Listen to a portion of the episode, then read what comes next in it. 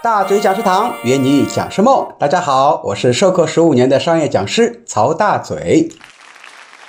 上一节课我们讲到了大嘴老师课量比较爆的原因之一，就是我的返聘率比较多。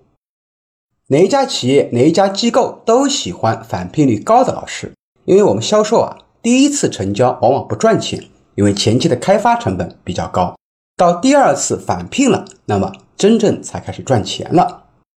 那么我的第二个课报的原因呢，是我的转介绍比较多，转介绍多啊。原因也在于我的客户的满意度比较高。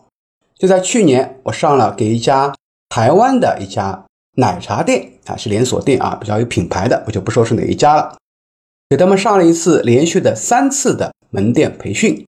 培训完了之后呢，他们的人力资源的负责人啊，立刻就把我推荐给他们上海、苏州、还有南京、还有青岛的分公司，因为他的满意度太高了啊。第三个原因呢，就是其他老师给我推荐的比较多。那为什么别的老师会主动给我推荐呢？难道我会给他们分成和回扣吗？不，我不会给。但是呢，他们给我推荐的主要原因是，我会先给他们推荐。所谓的利他思维，在我们大嘴堂啊，最基本的一个核心价值观就是利他。我们要先要想到别人要什么，老师要什么。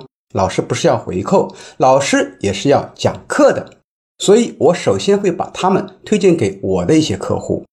那么我会给哪些老师推荐呢？要么是行业的口碑比较好，要么就是我自己曾经听过他的课比较满意，或者呢我曾经自己合作过的老师。比如说有一位杨老师是讲生产管理的，也是曾经跟我合作过的老师，我自己亲师亲自听过他的课。我觉得他的课呢非常的落地，很实在，所以我会经常给他推荐。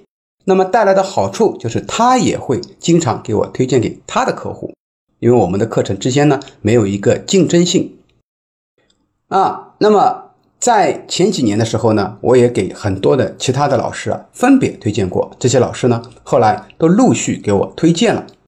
所以，我们作为讲师啊，我们也要学会先利他，先帮别人推。不要担心，你给别人推了，别人会不会给我推？你经常这么做了，一定会积累你的叫人脉的一个啊，相当于储蓄，叫人脉储蓄。什么叫人脉储蓄呢？就是我们先给别人人情啊，他们要什么，我给他什么。他要客，给他客；他要客户，我给他推荐客户。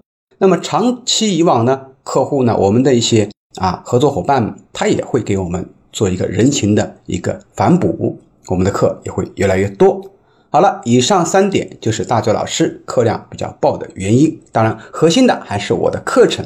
我的课程首先是氛围好，其次呢是干货多，第三个就比较幽默风趣，能够解决客户的实际的问题。那么，作为新晋讲师的你，也要在这些方面去下你的苦功。好了，我们下期节目继续分享其他精彩内容。